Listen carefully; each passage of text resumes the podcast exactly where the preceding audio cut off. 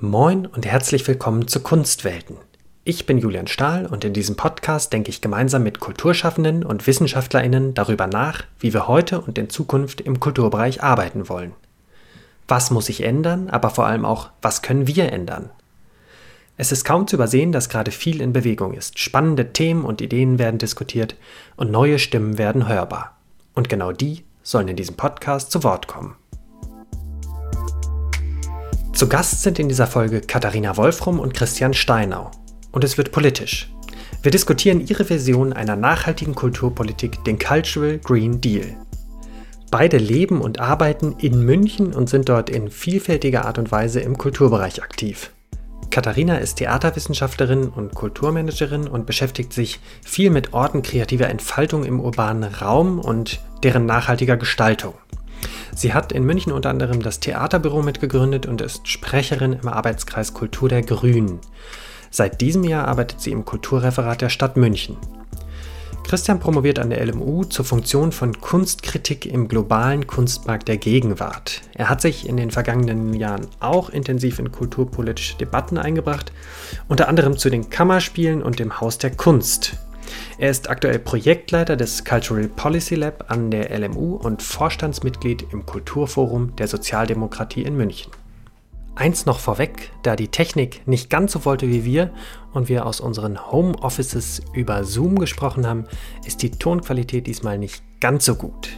Mich hat in dem Gespräch sehr beeindruckt die Energie der beiden zu dem Thema und dass sie den historischen Kontext des New Deal wirklich ernst nehmen und nicht wie das im Moment bei ganz unterschiedlichen Deals oft passiert, wie ich finde, als markigen Claim.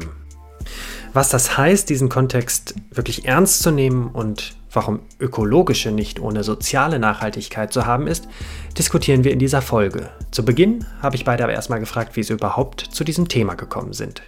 Das Thema ist entstanden im Frühjahr, wo sich natürlich auch unser Nachdenken über Kulturpolitik verändert hat und wo man, glaube ich, auch sagen muss, sich die, ja, die Art und Weise, wie wir über die Welt nachdenken, verändert hat. Und ähm, es ging dann relativ schnell los im Frühjahr, natürlich mit diesen Lockdowns und mit den Auswirkungen, dass man darüber diskutiert hat, ähm, bietet die Corona-Pandemie und jetzt die Krise Chancen oder äh, ist das ähm, eine Möglichkeit, ähm, darüber nachzudenken, dass bestehende ähm, Prozesse, die man im Kulturbetrieb ähm, beobachtet hat, sich verstärken? Also Stichwort Transformationsprozesse etc. Und das war was, ähm, wo wir angefangen haben, eben nachzudenken, wie kann man einerseits äh, strategisch jetzt auf diese Situation reagieren, aber wie kann man gleichzeitig auch so Zukunftsfragen äh, im Blick nehmen und das dann auch ähm, auf den Punkt bringen, in, so dass äh, das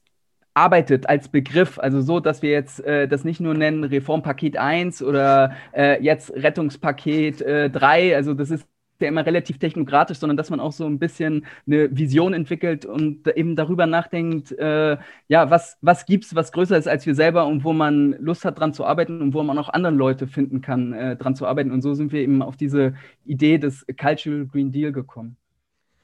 Habt ihr vorher ähm, schon zu dem Thema auch ähm, gearbeitet oder euch Gedanken gemacht? Weil man kommt ja wahrscheinlich nicht, steht nicht morgens auf und hat plötzlich das Thema Cultural Green Deal im Kopf und denkt sich, das ist es. Das äh, stimmt wohl wahr. Ich Genau, ich würde hier jetzt mal auch aller Ehrlichkeitshalber sagen, äh, Christian kam mit diesem Begriff auf mich zu und hat gesagt, du, was du alles erzählst und machst zu dem ganzen Thema Nachhaltigkeit in Kunst, Kultur, was du kulturpolitisch vorantreibst, ich habe da diese Idee von einem Cultural Green Deal, lass uns da doch mal gemeinsam drüber reden. Und so fing das dann an, auch schon eben relativ bald, äh, wie Christian ja auch schon gesagt hat, äh, im Frühjahr diesen Jahres. Und eben die Beschäftigung gab es auch schon oder gibt es schon sehr lange. Ich komme eben aus dem Bereich der darstellenden Künste und der Ressourcenverbrauch dort, nicht nur was Material, sondern auch was die Ressource Mensch betrifft, ist einfach enorm hoch und äh, gleichzeitig äh, das Nachdenken darüber doch gerade bei den größeren Kulturinstitutionen eher träge. Also muss man auch immer gucken, eben was passiert in den größeren Infrastrukturen, was passiert im kleineren. Und da das kleinere oft ja auch als Vorbild oder das Freiere, sage ich mal, als Vorbild natürlich für ähm, Transformationsprozesse, die auch dann die größeren äh, Strukturen angehen sollten und müssten. Genau. Und das ist etwas, was mich schon lange beschäftigt und wo ich mich sehr gefreut habe, eben dann auch mit Christian ins Gespräch zu kommen und äh, mich darüber auszutauschen, was also wie man das einfach auch auf verschiedenen Ebenen angehen kann. So, also weil das eine ist ja das, was mache ich ganz aktiv selbst. Ähm, das andere ist, was muss in der Kulturpolitik passieren. Und dann das dritte ist natürlich auch der ganze wissenschaftliche äh, begleitende Aspekt. So, äh, und wenn man, also da muss man einfach diese verschiedenen Ebenen unbedingt zusammenbringen, auch damit das fruchtbar wird. Also wie auch die Nachhaltigkeit an sich. Also wir sagen immer, oder ich sage immer, die Faktoren zum Gelingen von Nachhaltigkeit sind halt auch äh, vielerlei. Und erst wenn die alle greifen, also Langfristigkeit, Planbarkeit, faire Bezahlung, all diese Stichworte, wenn die alle greifen, dann erst kann man nachhaltig auch äh, Kultur, Kunst und Kultur denken. Ich brauche für mich noch ein, ähm, ein, bisschen, bisschen Einordnung. Ähm, also äh, wir, wir sind jetzt schon mittendrin und kommen bestimmt gleich auch noch ein bisschen zu den Hintergründen. Was mir noch ein bisschen für die Einordnung fehlt, ist, ähm, was ähm, sozusagen konkret eure Richtung damit ist, wie ihr das sozusagen angeht. Also ist es eher ein, eher ein Projekt oder ist es sozusagen ähm, eher eine kulturpolitische Forderung? Also wo bewegt ihr euch da? Ja, ich glaube, was man grundsätzlich, glaube ich, für den gegenwärtigen Moment äh, im kulturpolitischen Diskurs und in der Auseinandersetzung feststellen kann, ist, dass unheimlich viel in Bewegung ist. Also das hat einerseits, äh, glaube ich, mit einem Generationsthema zu tun, also dass so eine alte Garde jetzt langsam so an die Grenzen kommt, dessen einerseits äh, ja, was man selber machen kann, aber auch wie man vielleicht die Welt versteht und da eben auch so ein, teilweise Spannungen entstehen, aber teilweise eben auch ähm, Konfliktsituationen und die sind jetzt erstmal produktiv, glaube ich. Also, dass ich, ähm, wenn man zum Beispiel so eine ähm, ja, so ein Stichwort neue Kulturpolitik, was ja so in den 70er Jahren äh, entstanden ist, das war unheimlich erfolgreich. Ja? Die Frage ist nur, ähm, anderes Stichwort Kultur für alle, ähm, arbeitet man mit diesen Begriffen noch weiter? Ist das produktiv? Weil von der Durchsetzung dieser Ziele kann man ja nicht reden. Kultur für alle, das ist äh, natürlich mit den verschiedenen Interpretationen, Kultur von allen etc. Da, da kann man natürlich mitarbeiten, aber die Frage ist, ist da die Luft ein bisschen raus? Braucht man was Neues? Oder ähm, versucht man, diese Gedanken weiterzuentwickeln? Und das ist eine Frage, an der ich schon länger arbeite. Da muss man ehrlicherweise auch sagen, dass ich im Kontext der Sozialdemokratie versuche, ähm, Kulturpolitik zu denken und ich da unheimlich viel frustrierende Erfahrungen einfach gemacht habe. Also wo ähm, die im Zusammenhang stehen äh, mit dem ähm, ja, mit vielleicht sage ich mal so mit der ich will nicht von Potenz sprechen, aber einfach so mit der äh, Lebendigkeit und Vitalität der sozialdemokratischen Idee generell. Ja? Und die Katharina ist von den Grünen, das muss man auch dazu sagen. Und äh, die Grünen, die haben natürlich gerade so einen Hype und so einen Lauf. Und äh, ich habe zum Beispiel in meiner eigenen Erfahrung ähm, gemacht, dass äh, es unheimlich viel Spaß macht, so über, über die Parteigrenzen hinweg zu arbeiten, weil es geht nicht am Ende um äh, einzelne Posten etc., sondern es geht geht um die Ideen und es macht einfach total viel Spaß, Ideen auch zur Durchsetzung zu bringen. So, und jetzt haben wir äh, natürlich, ähm, und diese Frage Cultural Green Deal, das ist ein Prozess, das, das muss man ganz ehrlich so sagen, das ist eine Idee, das ist eine Vision, das ist der Versuch, auch Vision zu gestalten. Ob es am Ende das ist, was jetzt diese Lücke füllen kann, was damals äh, Kultur für alle war oder sowas wie Soziokultur, ja, was so unheimlich starke ähm, ja, Momente entfaltet hat, das, ähm, auch ähm, äh, über die, also zum Beispiel Soziokultur ist ja was, das kam aus Nürnberg von dem Kulturbürgermeister Hermann Glaser. Und ich war jetzt im äh, Sommer in Innsbruck und äh, da gibt es Häuser, zum Beispiel ähm, das Treibhaus, die sind nach diesem Konzept äh, Soziokultur entwickelt worden. Und die, die, Gründungsgeschichte, da steht drin, in den 70er Jahren war ich in Nürnberg und das fand ich so beeindruckend, dann wollte ich das in Innsbruck machen. Also so ein bisschen an der, an, an Ideen arbeiten und eben eben so ein bisschen auch äh, mit einem kleinen Marketing-Aspekt. Also es klingt so ein bisschen dispektierlich Marketing, aber ist natürlich die Frage, was ist das Warum? Also wo ist der Antrieb, wo ist die Power, ja? Und da eben drüber nachzudenken, ob man ähm, kulturpolitische äh, Forderungen und auch Diskurse verbinden kann mit diesem absoluten Zukunftsthema Nachhaltigkeit. Das ist ein bisschen der Versuch. Ja, und dadurch halt auch äh, die Kulturpolitik an sich äh, stärker auf das äh, aufs Tablett zu bringen oder in die Köpfe zu bringen. Also Kulturpolitik ist immer sowas, ja, nice to have, freiwillige Leistung und so weiter und so fort.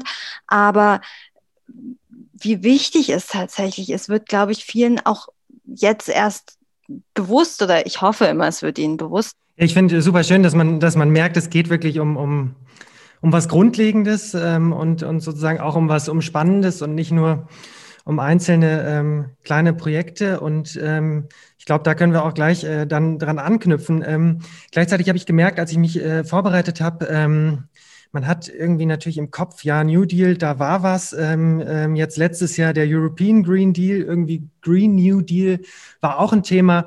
Ähm, aber mir ging so, ich hatte das nicht mehr alles so parat. Vielleicht lohnt es sich, ähm, um sozusagen auch den, die, die, die ähm, Flughöhe ein bisschen verstehen zu können, da einmal reinzugehen und das versuchen, ein bisschen zu kontextualisieren in dieser historischen Perspektive. Ja, auf jeden Fall es ist ja aktuell in dieser Corona-Ausnahmesituation, in der wir leben, so, dass man von der größten Rezension der Weltwirtschaft eigentlich seit den 20er Jahren spricht. Also das sind äh, jetzt gerade Einbrüche ähm, des Wirtschaftslebens, die sind größer als in der Finanzkrise vor zehn Jahren. Und das sind, ist wirklich ein Ereignis von historischem Ausmaß. Ähm, und in diesem Moment ist das ähm, ja, relativ naheliegend, äh, auch historisch zu vergleichen, wann gab es in der Gesellschaft, die der unseren ähnlich war, schon mal ähnliche Momente. Und da kommt man eben relativ schnell auf die, äh, auf, dem, auf die Weltwirtschaftskrise, äh, die mit dem Börsencrash in New York im Oktober 1929 äh, begann. Äh, es vergleichbar zu heute, aber damals noch in sehr viel erheblicherem Maß äh, gab es einen starken Rückgang der Industrieproduktion, der Welthandel und die internationalen Finanzströme sind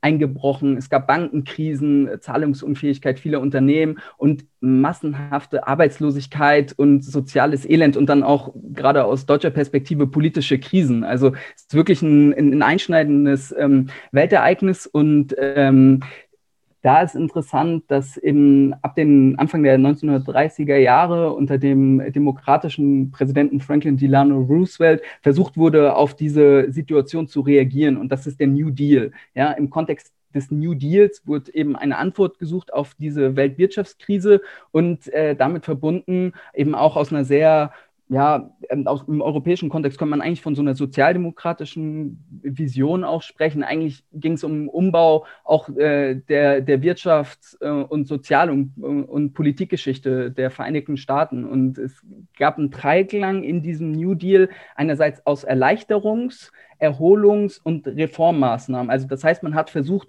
ganz aktiv aktuell im Moment auf diese Verelendung und auf die Massenarbeitslosigkeit ähm, zu suchen. Man hat versucht, die Wirtschaft ein bisschen anzukurbeln, zum Beispiel durch Bautätigkeiten, äh, durch ähm, kleinere Infrastrukturprogramme. Und man hat halt wirklich versucht, große Reformen in, in Anspruch zu nehmen. Vieles von dem wurde dann in den Liberalisierungswellen in den 70er, 80er Jahren zurückgedreht. Aber es war wirklich so ein, so ein Versuch, ganzheitlich auf eine fundamentale Krise äh, zu re reagieren. Und ähm, was ich meinte mit diesen 70er, 80er Jahren, was zurückgedreht wurde. Es ging vor allem um die Regulierung der Finanzmärkte, äh, weil die nämlich dafür auch verantwortlich waren, äh, dass es zu diesem Börsencrash kam, etc. Ja? Und für die äh, Ameri aus amerikanischer Perspektive, wir sind ja gerade noch sehr nah, äh, also die Trump-Ära geht ja jetzt langsam zu Ende. Und äh, wenn man vergleicht, wenn man sich anschaut, äh, was damals gemacht wurde und wie die USA heute sind, dann muss man da wirklich von einem ganz anderen Gesellschaftssystem sprechen, was in den 30er Jahren unter Roosevelt versucht wurde umzusetzen. Also es ging wirklich um Einführung von Sozialversicherungen, Sozialversicherung. Es ging wirklich darum, auch, und das ist jetzt das Interessante für die Kulturpolitik, auch ähm, unterstützend tätig zu sein, also mehr so nach einem deutschen Vorbild. Also die USA sind ja vor allem dafür bekannt, so aufs so Mäzentum zu setzen und zu sagen, ja, der Staat hält sich aus allem raus und wir haben ja jetzt unser Staats- und Stadttheatersystem im Unterschied zum Broadway, sage ich mal, aber damals, da ging es wirklich darum, auch so Federal Art Projects umzusetzen, Federal Theater Project, Federal Literature Project, also, und das ist das Interessante jetzt, wenn man sich daran erinnert, hat, ja, kulturpolitisch. Der New Deal war nicht nur das, was man immer mit ihm verbindet, also dieser Umbruch in der Wirtschafts- und Sozialgeschichte der USA, sondern es war auch ein massives kulturpolitisches äh, äh, Reformprogramm, ja, und ähm, vielleicht gebe ich einfach nur ein paar Beispiele, ähm, die Katharina und ich sehr spannend finden. Äh, es wurden äh, Community Art Center in den ganzen USA gebaut. Ähm, also ist zum Beispiel das Harlem Community Art Center. Ähm, das ist äh, auch in einem Afro-American geprägten Stadtteil von New York. Und äh, da kommt man, äh, Stichwort Kultur für alle, ähm, Malkurse besuchen oder Kurse zur Kunstgeschichte. Also, und es gibt auch zum Beispiel ähm, das äh, Center in ähm, Minneapolis. Äh, das ist heute eines der bekanntesten ähm, äh, eines der bekanntesten Museen für, für Gegenwartskunst in, in den USA. Und ich habe im Frühjahr mit, der, mit einer Kunsthistorikerin aus New York äh, einen Zoom-Call organisiert. Das war relativ früh, glaube ich, so am, im Mai habe ich mit zu der Gillian Russo Kontakt aufgenommen. Die hat in ihrer Promotion über die Dokumente äh, dieses äh, Federal Art Projects, also das spezifisch für die bildende Kunst, ähm, äh,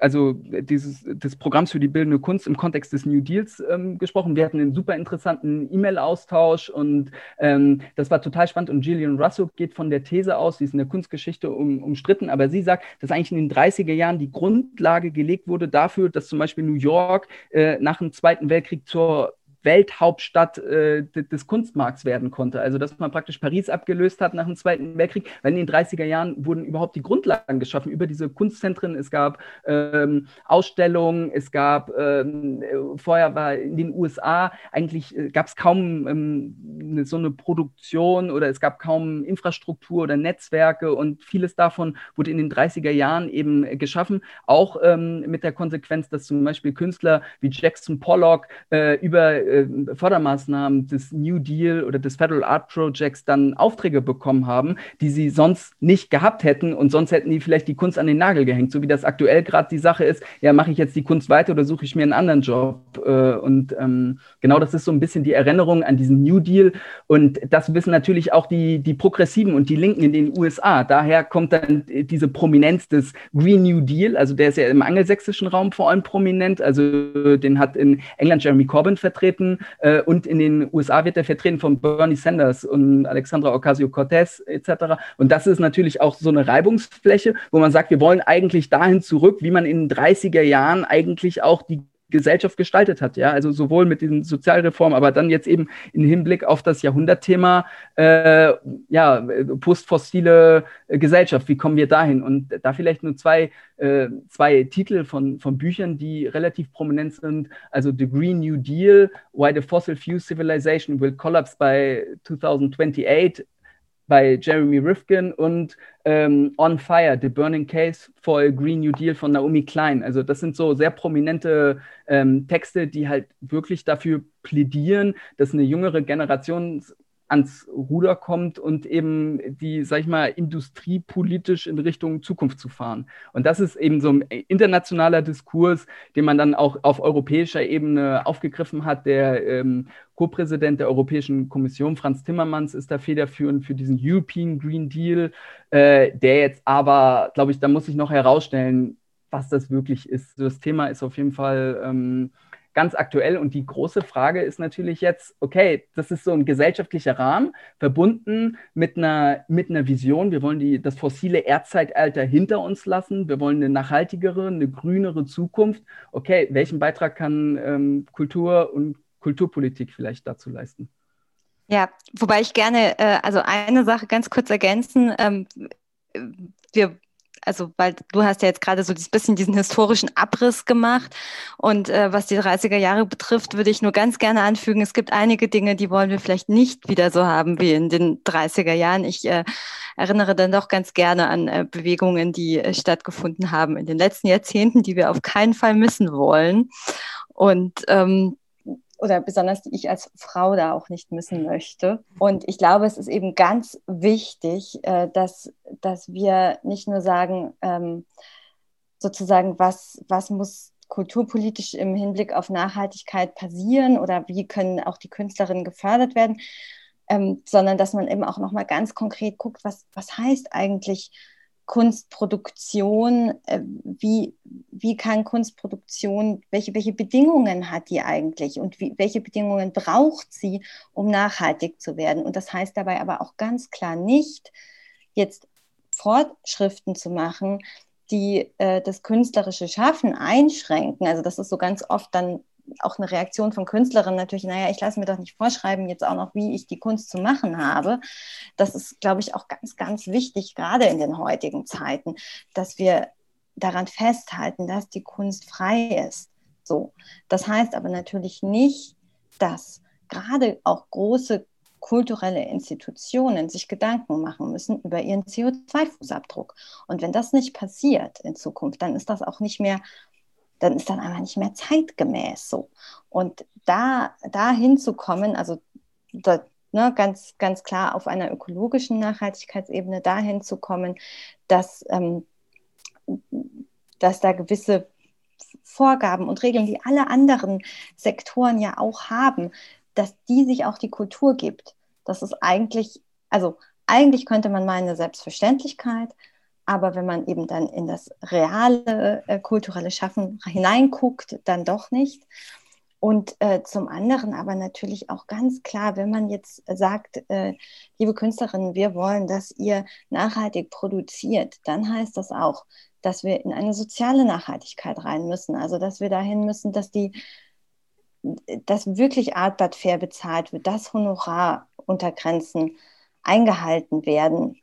All diese ja, all diese Themen äh, im Prinzip müssen, müssen behandelt werden. Und äh, was jetzt gerade ja passiert, ist ja zum Teil auch schon, ne? also wenn wir jetzt wieder auf die aktuelle Krise gucken, aktuelle Situation, äh, es ist ja schon so, dass dann äh, jetzt Stipendienprogramme zum Beispiel ausgelobt werden. Aber auch hier ähm, äh, das, das ist auf der einen Seite total wünschenswert und äh, absolut äh, wichtig, dass es die jetzt auch gibt.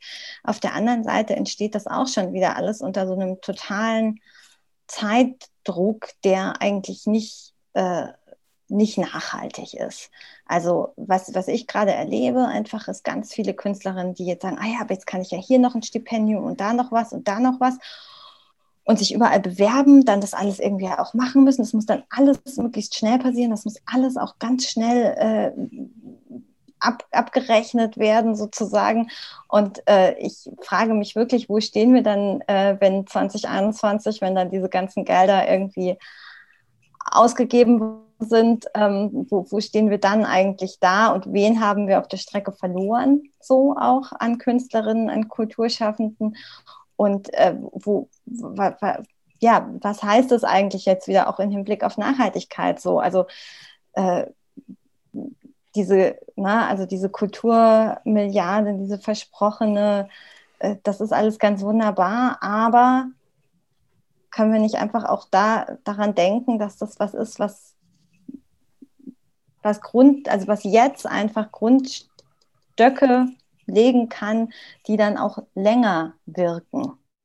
Von dieser sehr weiten Perspektive ähm, würde ich versuchen, jetzt gerne ein bisschen konkreter zu werden. Ähm, ihr habt ja sicherlich ähm, auch schon euch einige Gedanken dazu gemacht, wie sowas dann konkret aussehen kann. Also wie kann ein Cultural Green Deal ähm, aussehen? Ich meine, das ist natürlich ein, ein Prozess, das ist, da, da bleibt man die ganze Zeit dran. Das ist nichts, was man äh, von heute auf morgen umsetzt, das ist, glaube ich, klar. Aber trotzdem ähm, habt ihr sicherlich ähm, schon einige Ideen oder auch Vorbilder vielleicht, ähm, wie es losgehen kann, wo es schon losgeht und wo es auch hingehen kann. Zum einen ist es so, dass es natürlich, wenn man äh, guckt, in ähm, ganz spannend, insbesondere in UK, ist, wo der, wo sozusagen der Arts Admin, also was so ein bisschen die, eben die Kulturförderung dort ist, schon seit Jahren ganz eng auch mit einer, äh, wie soll man sagen, einem Büro zusammenarbeitet, das sie unterstützt in allen Fragen in Bezug auf Nachhaltigkeit. Das ist Julie's Bicycle und das ist auf jeden Fall ein Vorbild auch äh, für Deutschland, wo man auch sieht, dass da, dass es da Bestrebungen gibt, dass es da einen ersten Austausch gibt, gerade auch über das neu gegründete Aktionsnetzwerk ähm, Nachhaltigkeit. Also da passieren auch äh, einige, einige Dinge. Das ist jetzt bezogen auf ökologische Nachhaltigkeit. Und eben tatsächlich, wenn wir, äh, also für uns war halt immer wichtig zu sagen, nee, wir wollen nicht nur diesen ökologischen Fokus haben, wir wollen auch gucken, dass wir die anderen Dinge im Blick behalten. Und dafür sind natürlich die SDGs, also die Sustainable Development Goals, ein ganz guter äh, Anker, ganz gute Maßgabe, an der man sich orientieren kann. Und äh, da haben wir eben auch schon mal äh, recherchiert, wo gibt es da Vorbilder, sage ich mal, wo gibt es, ähm, äh, also wo man sich orientieren kann. Wenn wir über Kulturpolitik reden, dann müssen wir natürlich immer gucken, wie sieht das im Bund aus, wie sieht das bei den einzelnen Kommunen und Ländern aus. Das ist ja auch gerade äh, ne, nicht so einfach, sage ich mal, in Deutschland. Äh, die, die föderale Struktur, das bekommen wir gerade alle zu spüren, welche auch Nachteile sie ab und an mit sich bringt. Und da haben wir unter anderem herausgefunden, dass die Stadt Mannheim da also schon einen sehr, sehr interessanten Leitbildprozess hatte, wo sie eben diese ganzen SDGs für sich, äh, sich vorgenommen hat und Indikatoren entwickelt hat, die auch wirklich messen können, ob diese SDGs zum Beispiel in Bezug auf kulturelle Bildung, ob die erfüllt werden von der Stadt und äh, das das seit, also ich glaube, es war so ein zweijähriger Leitbildprozess, der seit letztem Jahr dann eben auch in der Umsetzung ist. Und also das ist so ganz interessant, wenn man jetzt mal guckt, was passiert da schon auf der Ebene und mit wem kann man da vielleicht auch in den, in den Austausch gehen, noch stärker, um auch der, in der eigenen Kommune, also wir sind ja einfach beide hier in München, äh, auch zu sagen, okay, was, was kann direkt konkret hier vor Ort passieren diesbezüglich. Und äh, da, was halt dabei immer so interessant ist, dass im Endeffekt lässt es sich immer wieder darauf herunterbrechen, was es braucht, ist Zeit und Geld. Und das sind einfach diese entscheidenden Ressourcen, die dafür notwendig sind, dass wir nachhaltig agieren können. Und zwar egal in welchem Bereich, aber, also, aber auch selbstverständlich eben in diesem Kulturbereich. Und da ähm, das, das einfach, ähm, das ist sowas, wo wir immer wieder sagen, okay, da, da müssen wir darauf hinarbeiten, dass es die Ressourcen dafür gibt, dass wir auch so arbeiten können. Und natürlich gibt es ganz viele auch so Praxisbeispiele, wo wir sagen, ah ja, das läuft auch schon ganz gut, das, da, da, da gibt es vielleicht gute Fördermodelle, wo das funktioniert oder, oder bestimmte Orte, die das schon praktizieren, auch Orte, die sich zum Beispiel schon Gemeinwohl bilanzieren lassen und dergleichen mehr. Also das einfach auch überhaupt mal zu sammeln und dieses Wissen dann auch wieder nach mhm. außen zu tragen, das ist extrem wertvoll. Und ansonsten ähm, planen wir natürlich auch einfach dieses also einfach ist es nie, aber wir planen auch dieses, dieses Thema immer wieder zu, zu setzen, einfach bei verschiedenen Veranstaltungen und, und Formaten, die, die rund um diesen Bereich Kulturpolitik, Kulturpolitik und Nachhaltigkeit stattfinden. Du hast ja richtigerweise gesagt, Julian, jetzt Cultural Green Deal, so wie wir es dargestellt haben, das ist einerseits eine Blackbox, andererseits ist eine Büchse der Pandora. Ich glaube, es geht gar nicht darum, jetzt spezifische äh, Einzel- Maßnahmen äh, zu, zu ähm, entwickeln, weil das ist nicht unsere Aufgabe, das ist die Aufgabe von denjenigen, die in Ministerien oder die jetzt in Verwaltung äh, damit betraut sind. Und ich habe einen heiden Respekt davor, was da gerade anstellt und dass man immer so ad hoc reagieren muss und dann verändert sich die Situation und dann ist es so, so differenziert und gerade, das hat man ja jetzt gemerkt, okay, in der Politik entsteht langsam so ein Verständnis für Kulturschaffende und hybride Arbeitsverhältnisse und die Komplexität, aber auch die Bedeutung dieses. Also das heißt, wir haben einen riesigen ähm, Bewusstseinswandel auch in gewisser Weise, weil oft ist ja auch Kulturpolitik so ein Feld, wo man sich keinen Blumentopf in der politischen Arbeit äh, verdient. Ne? Also dann am Ende zieht man den Strohhalm und am Ende äh, muss dann vielleicht jemand den Sprecherposten noch in der Landtagsfraktion übernehmen. Du hast nach konkreten Fragen gestellt, ich würde es aber trotzdem versuchen, nochmal zu verbinden mit so einer größeren Perspektive, wo stehen wir eigentlich gerade gesellschaftlich? Ja, und was heißt das politisch? Ja, ich glaube, wir kommen aus einer Zeit, so 90er Jahre, 2000er Jahre, gerade die 2000 2010er Jahre mit diesen ausgeglichenen Haushalten und mit den Haushaltsüberschüssen in Milliardenhöhe jetzt in der Bundespolitik, wo man wirklich aus dem Vollen schöpfen konnte. Die Frage ist, woher kommt das? Ja, woher kommt dieses äh, gesellschaftliche Kapital, von dem wir alle äh, zehren? Und ich kann diese Frage jetzt nicht beantworten, aber ich glaube, eine Beobachtung, die man machen kann, ist, die Ungleichheit in unserer Gesellschaft hat zugenommen und wir leben in einer sehr, sehr kompetitiven Gesellschaft, ja. Und diese, dieses sehr liberale, dieses kompetitive Moment prägt auch den Kulturbetrieb, ja, mit höher, weiter, schneller, größer, bombastischer etc. So, da einfach zu sagen, okay, war das richtig? Müssen wir uns vielleicht in eine andere Richtung entwickeln? Und da auch zu einem gesellschaftlichen ja, Prozess zu kommen, um zu sagen, ja, okay, wir einigen uns darauf, dass wir das nicht mehr wollen. Das ist ja New Deal, also so ein Deal, das ist jetzt Art of the Deal so ein bisschen trumpistisch, ja, ver, äh, verunglimpft könnte man eigentlich sagen, aber das ist eigentlich so ein Gesellschaftsvertrag, ja, wenn man da jetzt so im klassischen soziologischen äh, darauf äh, eingehen wollen würde, auch wenn äh, Rousseau damit was ganz anderes gemeint hat. Aber gibt es etwas, worauf wir uns sage ich jetzt mal, als Akteure und Akteurinnen im Kulturbetrieb einigen können, wo wir sagen, ja, das wäre eigentlich eine bessere Richtung, dahin zu gehen. Zum Beispiel ein Beispiel, über das ich mich sehr viel mit Katharina, aber auch mit anderen Leuten ausgetauscht habe, sind zum Beispiel die Münchner Kammerspiele unter dem Intendanten Matthias Lilienthal. Also ästhetisch und programmatisch unterstütze ich diesen Kurs absolut. Da ist es eine sehr internationale Ausrichtung, eine gesellschaftspolitische Ausrichtung, die sehr progressiv, sehr divers orientiert war.